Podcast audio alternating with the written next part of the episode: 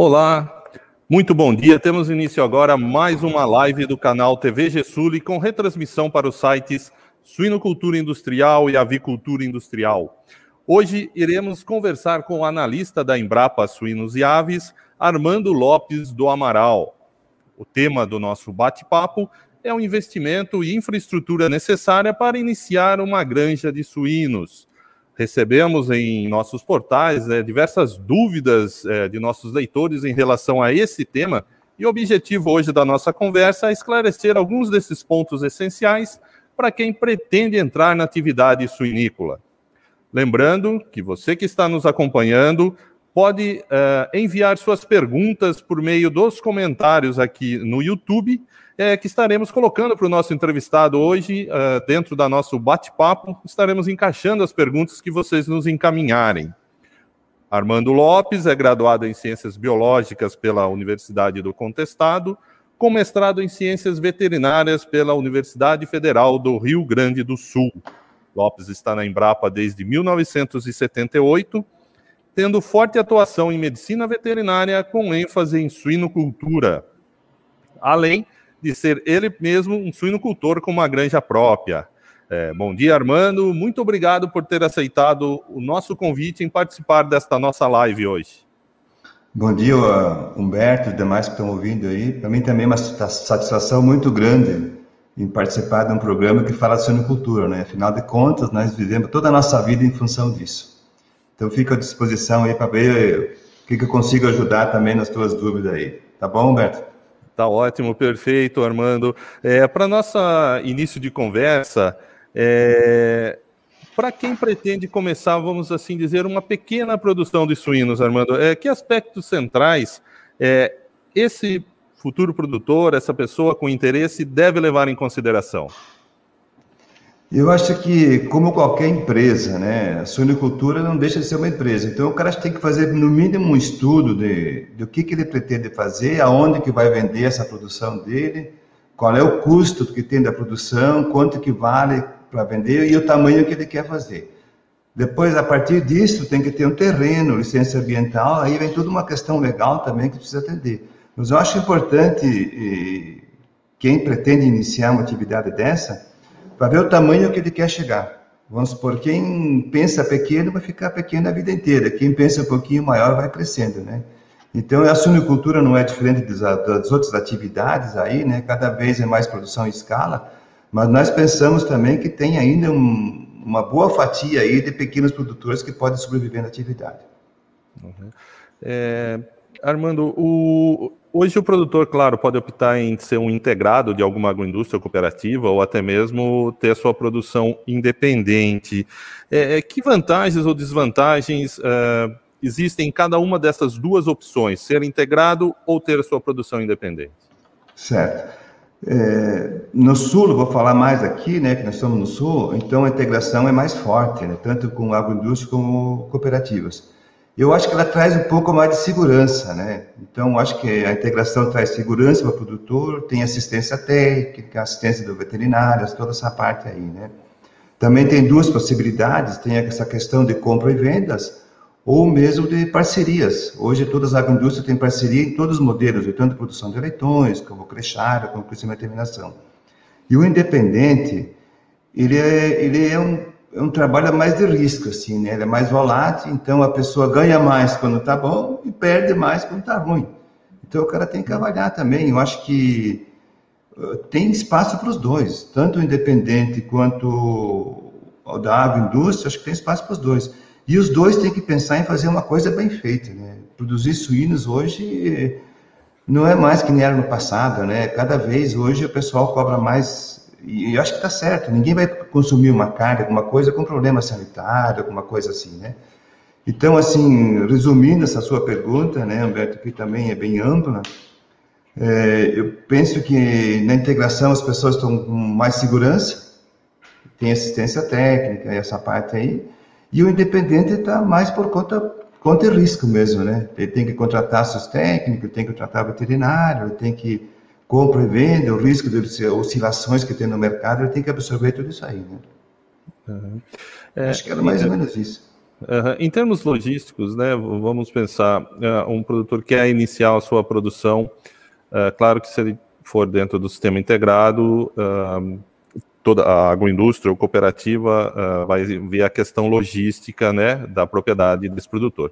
Quando ele é independente, ele também tem que observar se ele está próximo a frigoríficos para abate dos suínos, se ele está próximo de um mercado consumidor,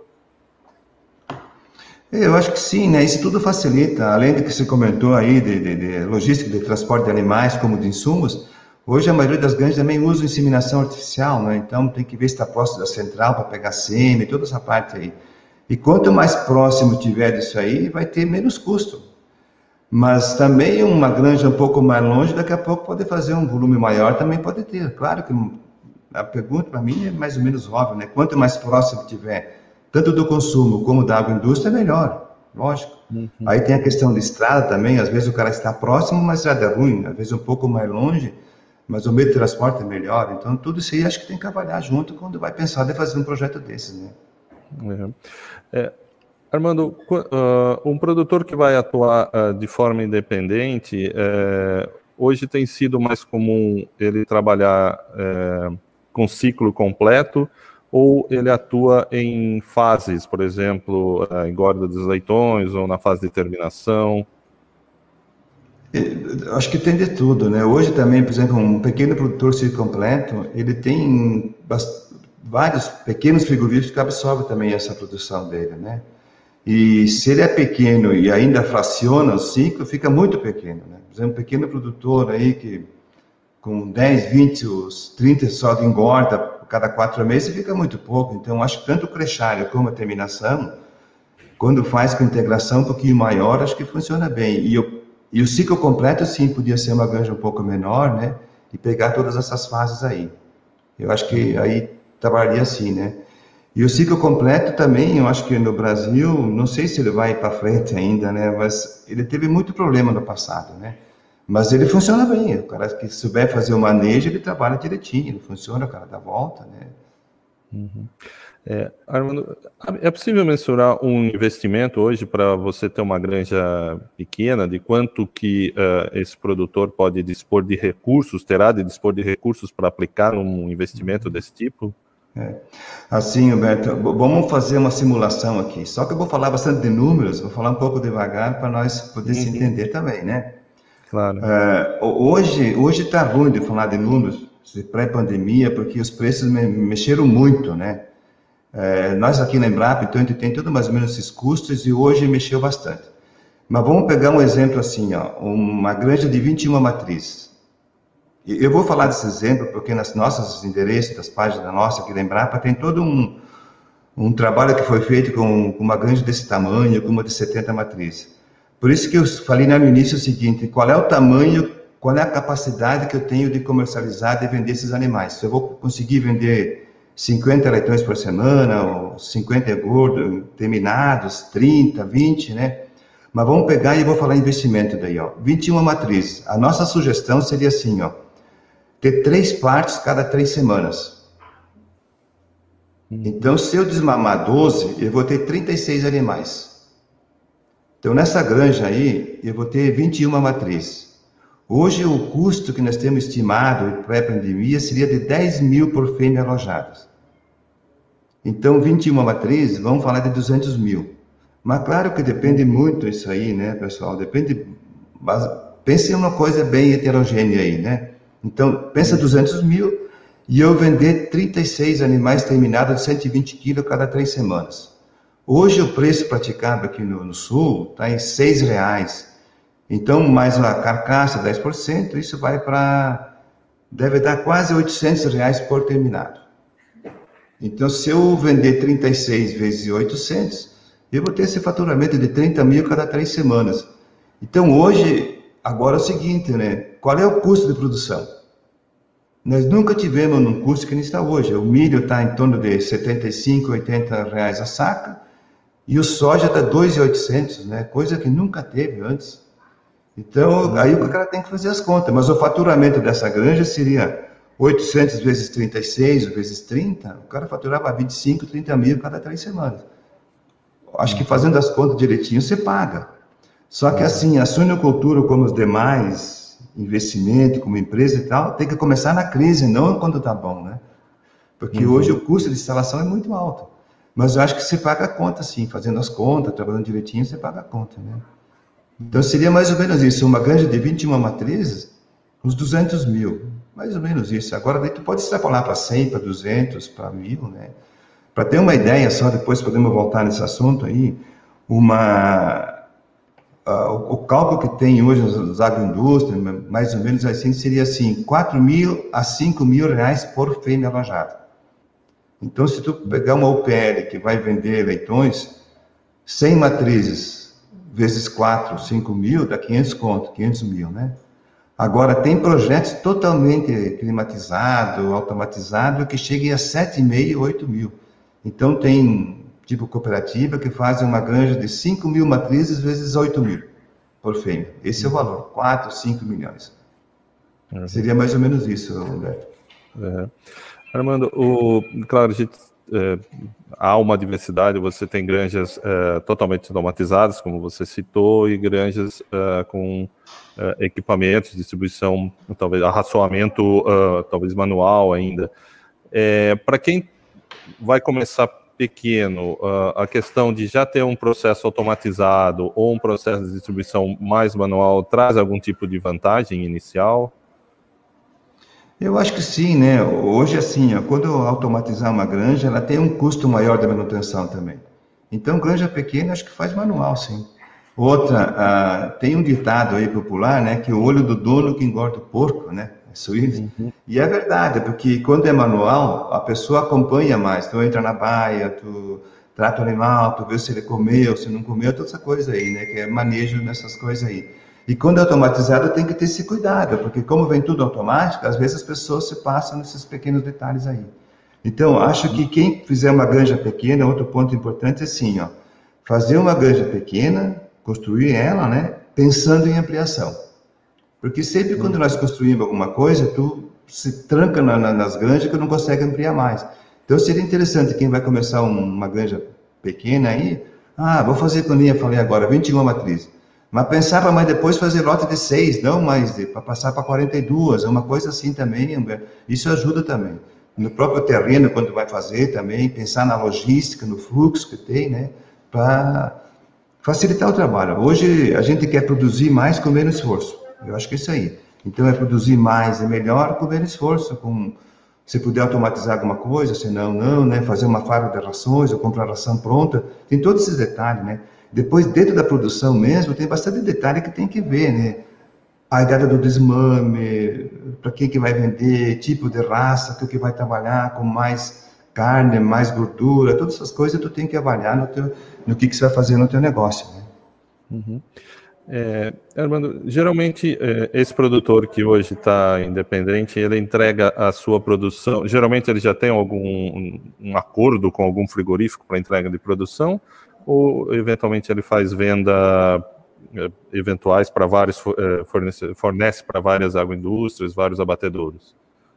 Eh, Humberto, até onde eu sei é o seguinte, ó, mesmo o cara que trabalha como independente, ele tem o cara que recebe os animais dele. Então ele, ele é ele é fiel para aquele ele é fornecedor de tal frigorífico pequeno ou grande, né? quem vende assim cada vez para um, cada vez é mais complicado também, né? Que tem época de, de começar, que nem agora, agora está faltando suíno, tu vende fácil, mas tem época que está sobrando, aí tu tem dificuldade de, de, de colocar os teus animais. A, nós aqui na, que eu conheço aqui na volta aqui de Concórdia, no sul, a maioria já tem um fornecedor certo, né? Ele vende para tal cara lá, tá, vê o preço, discute, se ajudam lá quando pode, né? Mas cada um tem um fornecedor, sim. Uhum.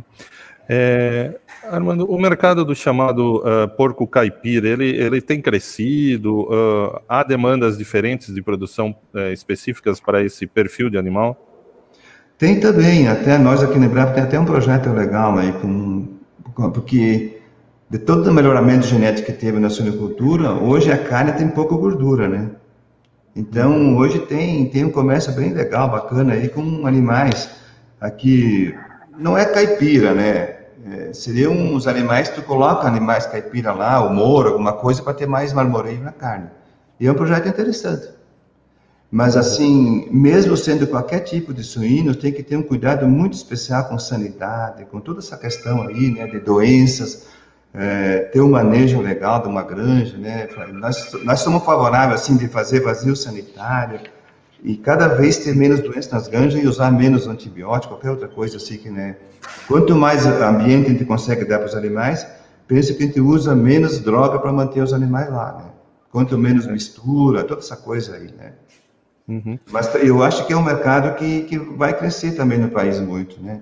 Tem as suas dificuldades, assim, mas tem um mercado, tem um mercado bom para isso também. Uhum.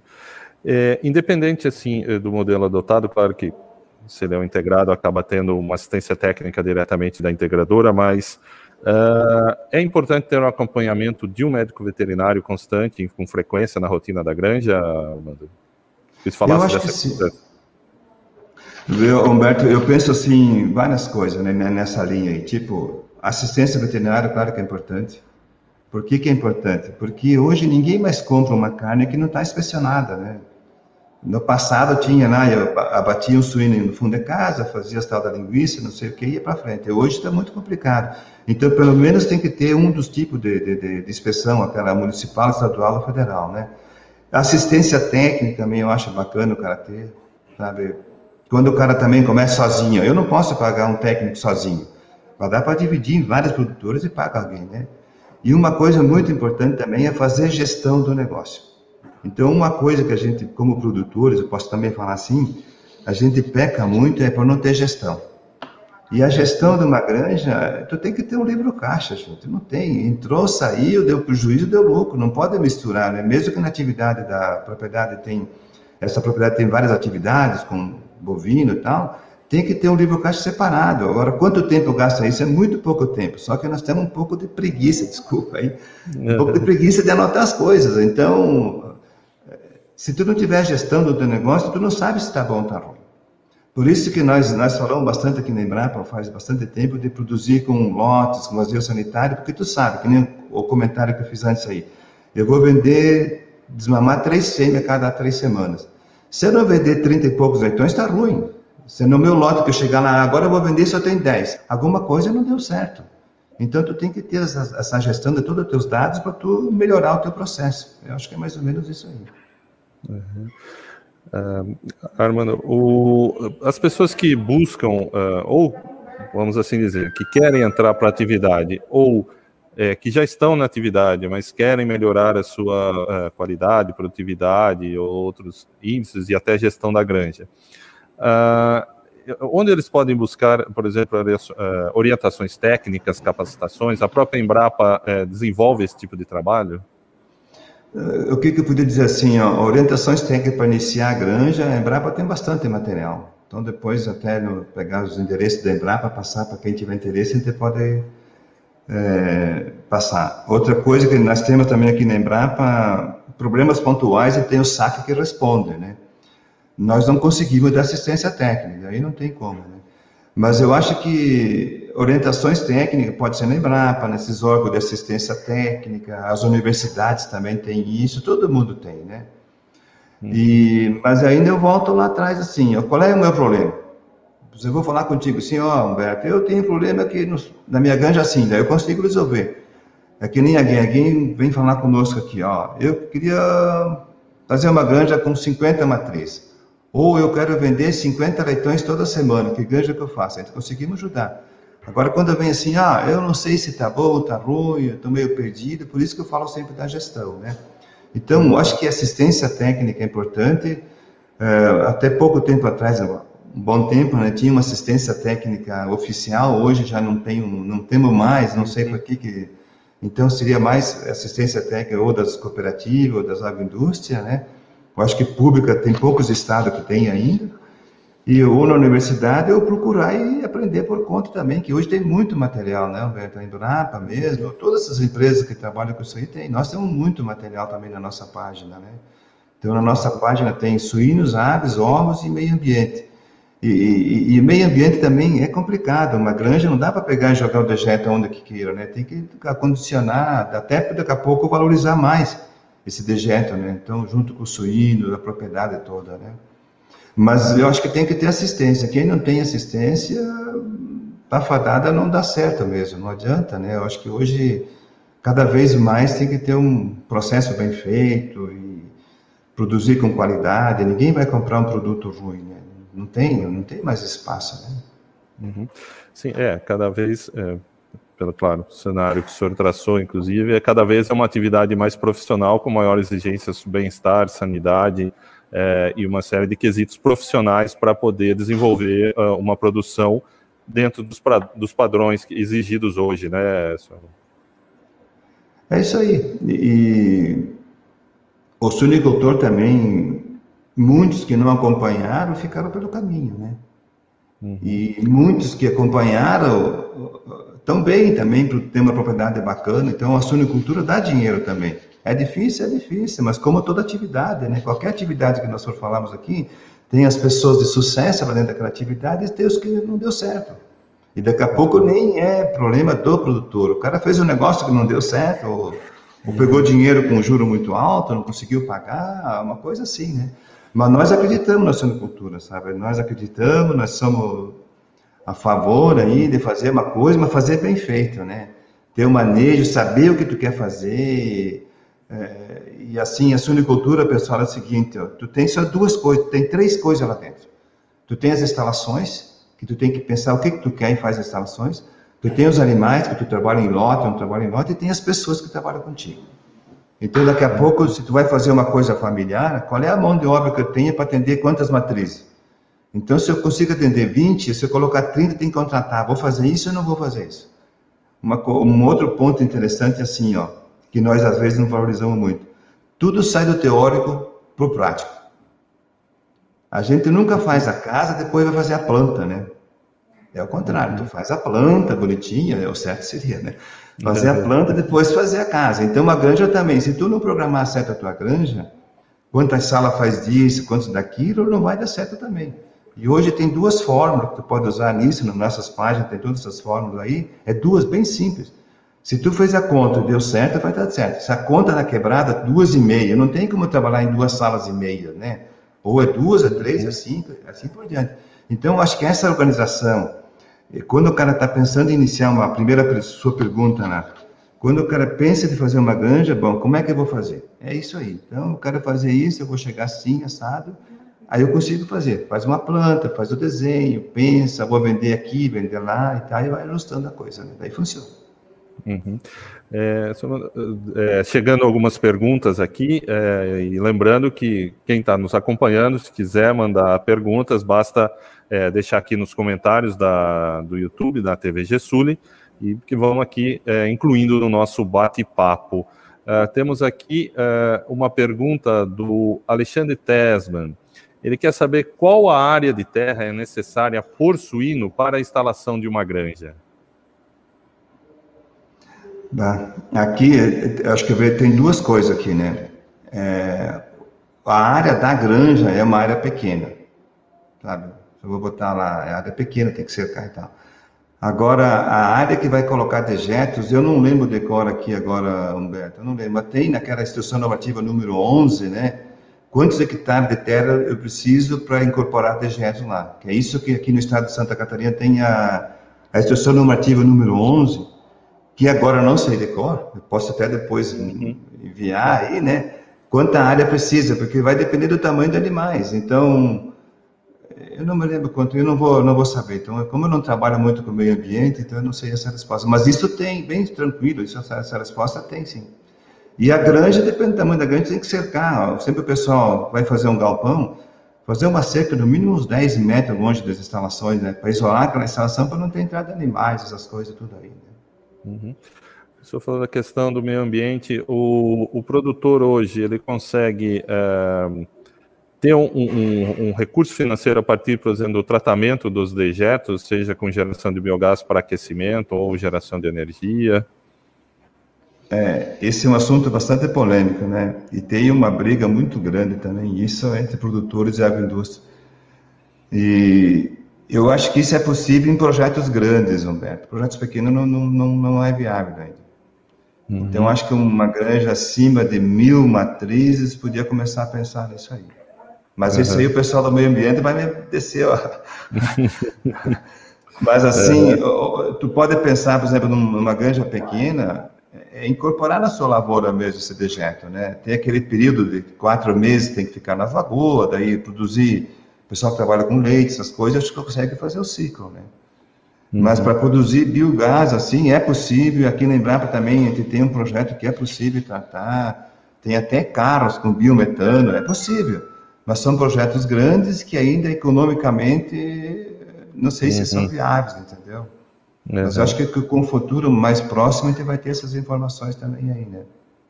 Uhum. Temos mais uma pergunta aqui do Fábio Ferreira.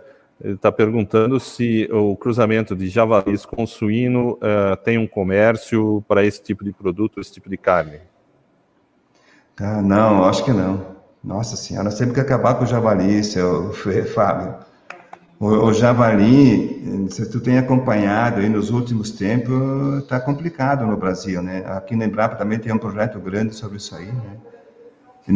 Eu vou colocar minha opinião, também não sei, mas eu não faria isso de jeito nenhum. Eu acho que já até foi feito e tal, mas eu não faria, né?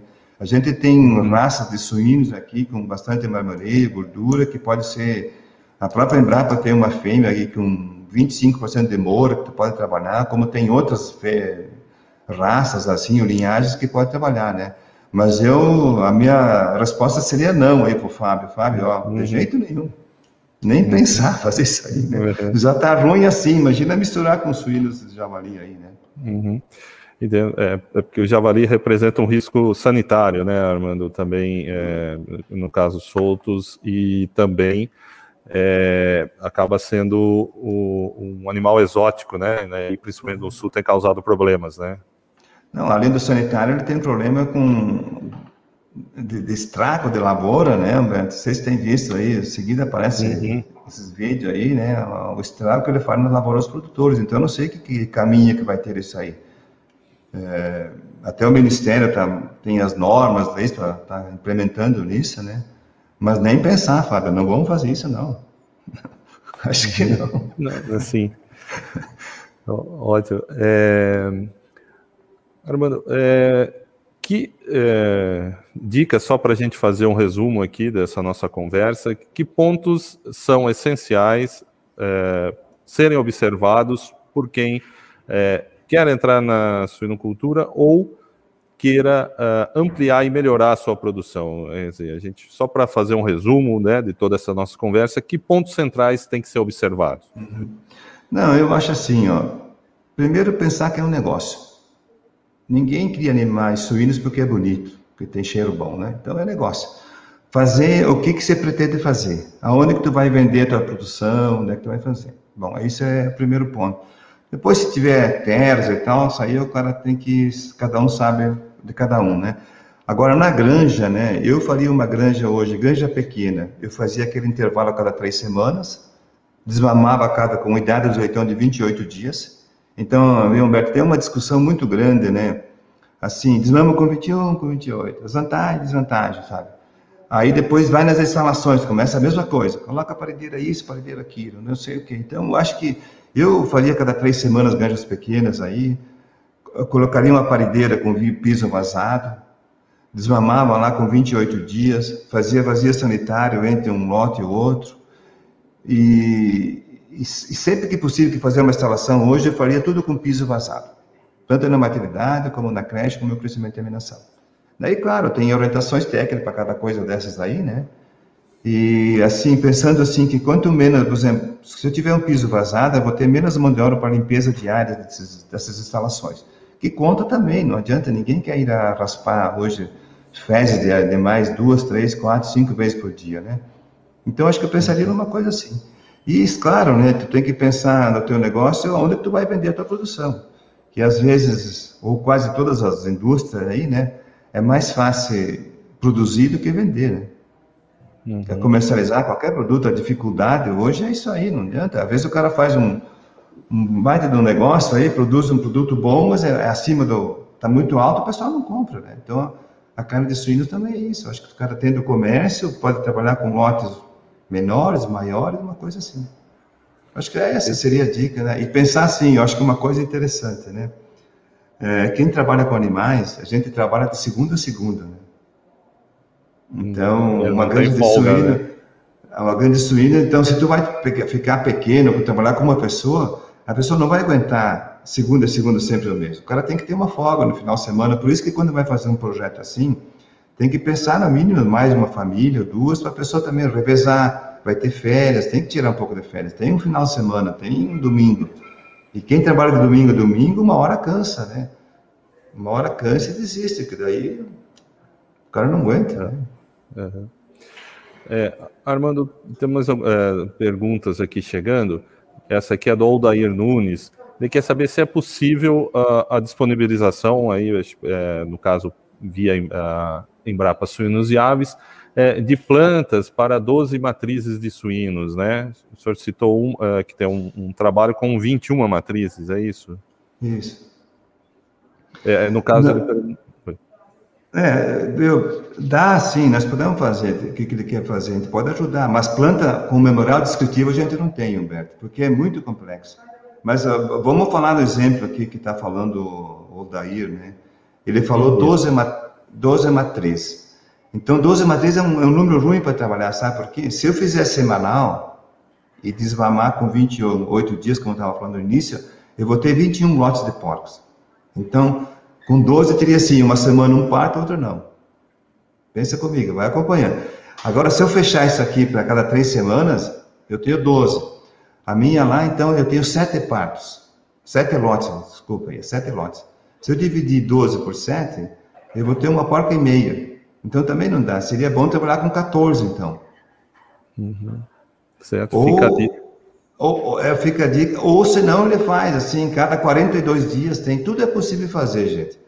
Pode trabalhar com 12. Daí vou ter um lote com 3, 4 porcas, depois fica 100, aí as instalações ficam meio ociosas, né? Uhum. Uh, temos uma outra pergunta aqui da, da doutora Janice Zanella, né? É, Armando, como que você vê o futuro da automação na suinocultura? Ah, eu, Janice, assim, eu acho que não tem mais volta, né? Eu acho que cada vez vai ficar mais automatizado isso aqui, com um custo de manutenção maior, que daí vai ter bastante discussão do custo de produção, né? Porque quanto mais automatizada for a granja, mais maior o custo de automação. Mas eu não vejo mais volta assim. Tipo assim, ó, fornecimento de água já é automático, né? Ração automática, tudo piso vazado e coisas assim. Ninguém não vai ter mais mão de obra para ir lá fazer força, por exemplo. O pessoal não, nós temos dificuldade nas granjas hoje, né? E eu acho que não tem mais volta. O caminho é fazer automatizar seguir o barco aí, né? Acho que as empresas também vão cada vez ter os equipamentos melhores, né? Por exemplo, esse fornecimento de rações automáticas na gestação, que começou um pouco antes aqui no Brasil, era um sistema bem pior do que tem hoje, né? Hoje já está melhor. Mas hoje já tem várias alternativas, não tem uma só. Tem duas, tem três alternativas de fornecimento de ração automática. Então eu não vejo mais volta disso, a não ser de cada vez incrementar mais, né? Uhum, quer dizer, é uma tendência muito forte de todo o processo ser automatizado, né? Agora, é, temos aqui uma outra pergunta, não, não, não temos a identificação da, pergunta, da, da pessoa, mas ele quer assim: é, quais as orientações técnicas básicas para iniciar na suinocultura e onde é possível encontrar essas informações? Talvez é, o senhor citou o site da Embrapa, talvez se tiver um, um, ponto específico lá no site ou o próprio site onde a pessoa encontra essas informações. Assim, é que é isso aí. A resposta é isso aí. Mas na Embrapa tem bastante. Eu acho que tem um comunicado do tempo, tem aquelas. Uh, fugiu o nome aqui, que tem todos os procedimentos para criação em todas as fases. Maternidade, na creche. Só que assim, é muito dinâmico, né, gente? Agora, o próprio Ministério largou uma instrução normativa do bem-estar animal. A Embrapa largou uma orientação técnica aí, qual é o procedimento do, do parto? Nasce, seca, antigamente nós desgastávamos os dentes, agora não desgasta os dentes. Mas no nosso site tem todas essas informações aí. Como deve ter nas universidades, que eu falei antes, da, se, esses órgãos de, de, assistência técnica também tem todas essas informações aí. E pontual também, aí quem fez a pergunta, se quiser mandar para lembrar para o saque nosso, que no nosso site embaixo tem lá o endereço, se clicar lá vai dar um, vai remeter para um, um e-mail, as pessoas podem, podem mandar perguntas pontuais e a gente vai respondendo aqui interna. Por exemplo, o nosso pessoal do SAC manda isso para o pesquisador responsável, né? Ele acaba respondendo todas essas perguntas aí. Né? Uhum. Porque, claro, uh, para cada fase, de, eh, ou cada etapa né, do ciclo de vida do suíno, há uh, questões bem específicas sobre manejo, sanidade, né, Armando? É isso aí. E, e hoje também está mais detalhado assim, depende da genética, às vezes muda algumas coisas, né? Porque eu acho que evoluiu muito a genética, a nutrição, a sanidade, evoluiu bastante, né? Então o cara vai começar hoje, até genética, qual é a genética que vai colocar na sua granja, né? Tu tem que fazer o custo dela, que vai lá. E acho que não pode pegar a genética diferente uma da outra, sabe? Teria que pegar sempre a mesma genética. Quando vai montar uma granja, vai pegar da genética A, B ou C, pegar sempre daquela. Por quê? Para tu ter menos chance de, de contrair doença no teu rebanho. Então tu pega sempre de uma granja. É interessante fazer isso aí. Porque se eu pego hoje do Humberto, amanhã do Armando, aí numa granja tem uma coisa, outra tem outra, daqui a pouco tu mistura essa bicharada toda lá, e tu vira, tua granja vira um. Você vai ter muita dificuldade para frente. Então, quando vai pensar uma coisa que eu acabei esquecendo de falar no início, é assim, ó. Comprar as leitoas sempre da mesma origem. Isso é um trabalho muito bacana que nós fizemos aqui, até que lembrar para o passado aí, e tem bastante a ver, sim. Então, combina com uma genética que ele acha que é boa e compra sempre daquele parceiro. Uhum. Certo. É, lembrando que você que está nos acompanhando pode encaminhar sua pergunta, deixar aqui nos comentários é, da nossa live, do nosso canal no YouTube, e conforme formos conversando aqui com o, é, com o analista da Embrapa Suínos e Aves, o Armando Lopes, nós vamos colocando as perguntas. Chegaram mais algumas aqui, Armando. É, o Aldair Nunes, novamente, aqui, tá, no caso, ele está fazendo uma outra pergunta sobre se é viável o uso da cama sobreposta. Aldair, assim, ó, a cama sobreposta, então, tem países que funciona bem. E, e, aqui no Brasil não funcionou legal. Por que, que não funcionou legal? Eu, na minha maneira, foi mal conduzido também. Então. É, Armando, desculpe, é, só para quem ainda não sabe, talvez explicar o, o que seria a cama sobreposta na suinocultura, né, para o pessoal. Hum. Então, assim, o que é cama sobreposta? Nós no Brasil estamos acostumados a usar piso compacto, piso vazado. Tu recolhe todo o esterco, e esse esterco vai, vai para uma esterqueira, lá, recolhe vai para a lavoura celular. O que, que é cama sobreposta? Tu coloca uma camada de serragem, maravilha, um substrato de mas no mínimo 40 centímetros. E tem que dar um espaço nessas instalações. Para quê? Porque todo o esterco que os animais colocar nessa cama, estercar lá, dá tempo de esquentar e evaporar. Então, nesse, nesse sistema que a gente tem hoje, dá uma fermentação anaeróbica no, no esterco. E aqui dá aeróbica. Então, o que, que acontece? A cama aquece e evapora a água. Qual é, é o problema que deu no Brasil aqui? Nós adaptamos todas as instalações, não colocamos a área que tinha que colocar, tipo assim, ó, no crescimento e terminação, ou pegar na creche. Então, pegamos na creche. Na creche, o recomendado era meio metro desse, dessa área de cama, de 40 centímetros de altura para cada leitão. Então, dois leitão por metro quadrado. No sistema convencional, nós colocamos 3, 3,5. Então, é, nessa virava uma sopa. Mas o que piorou tudo aí foi a tal da linfadenite. O que, que acontece? A linfadenite é uma doença assintomática, né? Que depois, quando vai no frigorífico, os animais são condenados, ou não, ia. Agora tem bastante trabalho em cima, mas eram condenados e não ia para exportação e essas coisas aí. Por isso que foi cancelado. Então, acho que foi mal conduzido e eu não sei se volta ainda no Brasil. É, aqui lembrava também, se pegaram nossos endereços, tem bastante trabalho que foi, foi, foram feitos aí no passado, né, junto com o Nelson Mores, com a Virgínia, o pessoal todo aí. E, então, acho que não deu certo por causa disso, mas eu quero falar uma experiência boa. Nessa granja aí que falei para vocês aí de 21 matrizes, nós tinha 50% dos animais do crescimento e terminação em cama sobreposta e 50% no sistema convencional com piso vazado e nunca deu linfadenite. Nós acompanhamos durante 5, 6 anos todo o abate, nós íamos no frigorífico e nunca deu linfadenite. Agora, a linfadenite também tem um pouco de dúvida de onde que vem, né? Então, vem dos pássaros, vem da maravilha, um animal passa para o outro e assim vai, né? Por isso que não deu certo. Então, hoje, Hoje o pessoal não recomenda mais. As agroindústrias também não aceitam, né? nem, nem, nem concordam mais. E ninguém mais faz isso aí, em função, então, acho que principalmente da linfadenite, e, acho que nós conduzimos mal, né? O, o que nós, naquele momento que foi feito isso, a gente viu muitos aviários aí, de, aqueles aviários de 100 por 12, né? O cara lá botava mil animais. Nós era acostumado a tratar todos, eh, no crescimento e eliminação, fazia baia com 10, 12, arroçamento manu, manual, né? Os animais levantavam e tal. Chegava numa instalação dessa com mil animais, tudo automático, quem que vai levantar esses animais se o cara vê se está doente ou não está doente?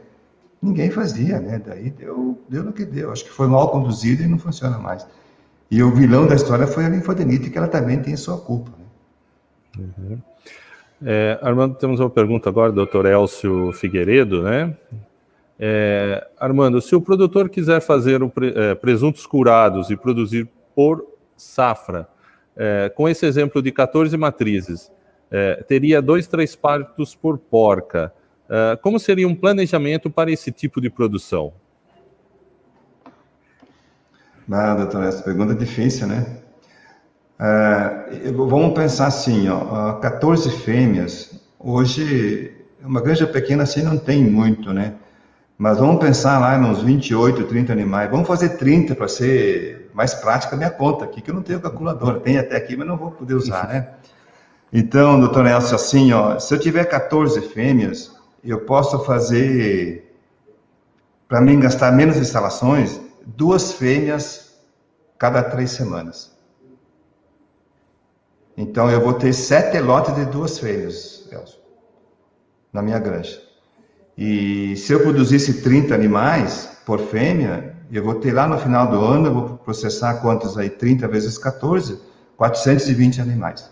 Então seria mais ou menos essa aí. E a minha granja eu teria quatro parideiras, né, Elcio? Daí eu usava sempre duas e duas. Eu, numa granja com quatro parideiras e quatro lugares de creche, para alojar esses animais, vamos pensar em desmamar 12. E teria que ter aí três vezes seis, 12 baias de terminação. Até essas contas eu vou ter que querer fazer, mas é mais ou menos isso aí. Mas o, a saída é sempre assim, ó. Quando eu produzo cada três semanas, tu tem sete lotes. Então, com sete lotes, vezes duas dá 14, né? Seria mais ou menos isso aí, Elcio. Tu teria que processar durante o ano 400 animais, aí, mais ou menos isso aí. Perfeito. É, temos uma outra pergunta aqui, Armando, uh, do Fábio Ferreira.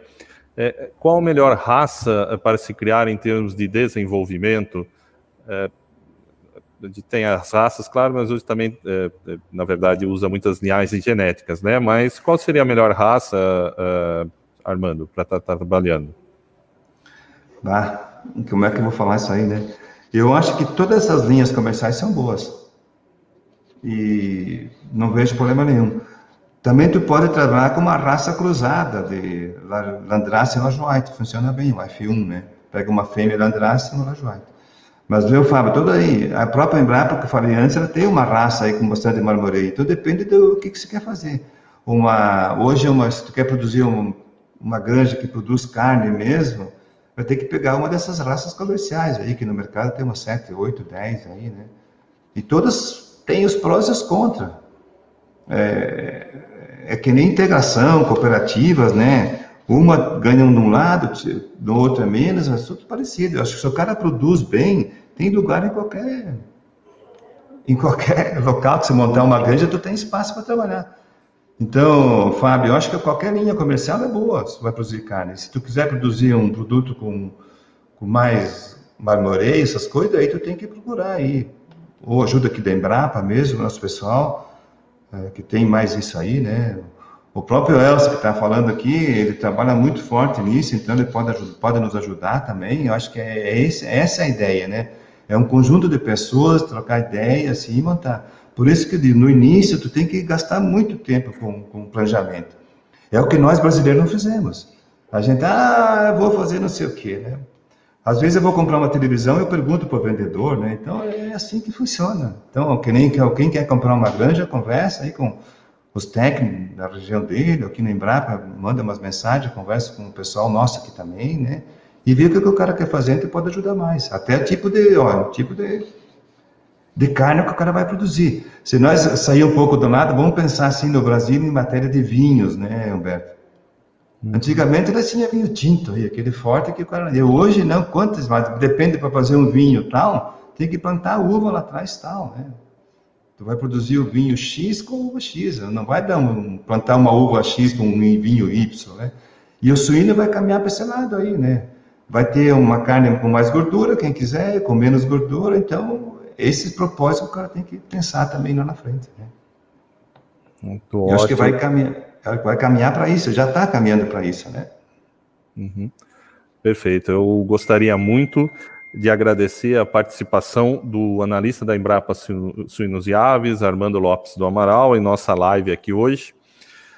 Muito obrigado, Armando, pelas suas informações. Acho que esclareceu muitas dúvidas e trouxe um, um panorama é, de quem pretende começar um pouco na atividade ou pretende investir mais, uh, seja em melhoria de qualidade, seja na melhoria uh, das instalações. Acho que foi muito importante. Muito obrigado, Armando. Tá ok, obrigado também pela oportunidade. E, é, Humberto, estamos à disposição aí. De, se alguém quiser alguma ajuda, alguma coisa, estamos à disposição. Tá bom? E vamos, vamos dar força para a suinocultura aí, né, gente? Ótimo, com ah, tá toda a força suinocultura, sim. Com certeza. É, e eu gostaria de, uh, Isaac, convidar a todos aqui para que acompanhem semanalmente as nossas lives nos sites Avicultura Industrial, Suinocultura Industrial, que são transmitidas pelo canal TV Sul do YouTube. E se você ainda não se inscreveu no nosso canal, se inscreva e acompanhe semanalmente as nossas lives, entrevistas que trazem assuntos que são de suma importância para o desenvolvimento da cadeia produtiva de proteína animal, especialmente suínos e aves. Muito obrigado, um bom dia, até mais.